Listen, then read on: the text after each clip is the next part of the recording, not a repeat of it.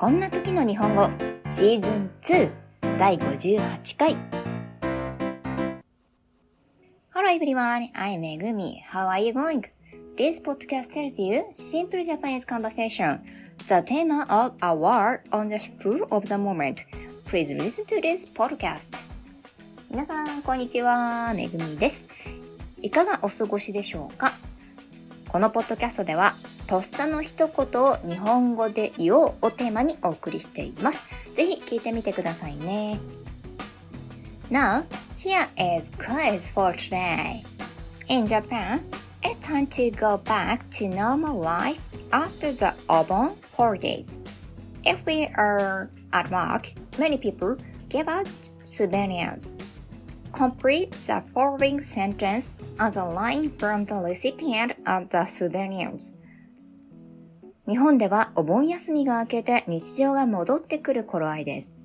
職場にいるとお土産を配る人も多かったりします。お土産を受け取る側のセリフとして次の文章を完成させてください。お土産をました。1、もらい。2、あげ。3、やり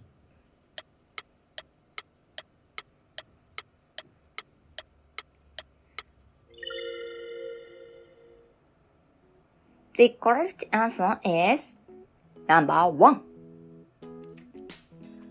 This is a question about juju hyogen. It is one of the most difficult aspects of the Japanese language to understand. Did you get the correct answer? 正解は1です。日本語の中でもわかりにくい受注表現の問題でした。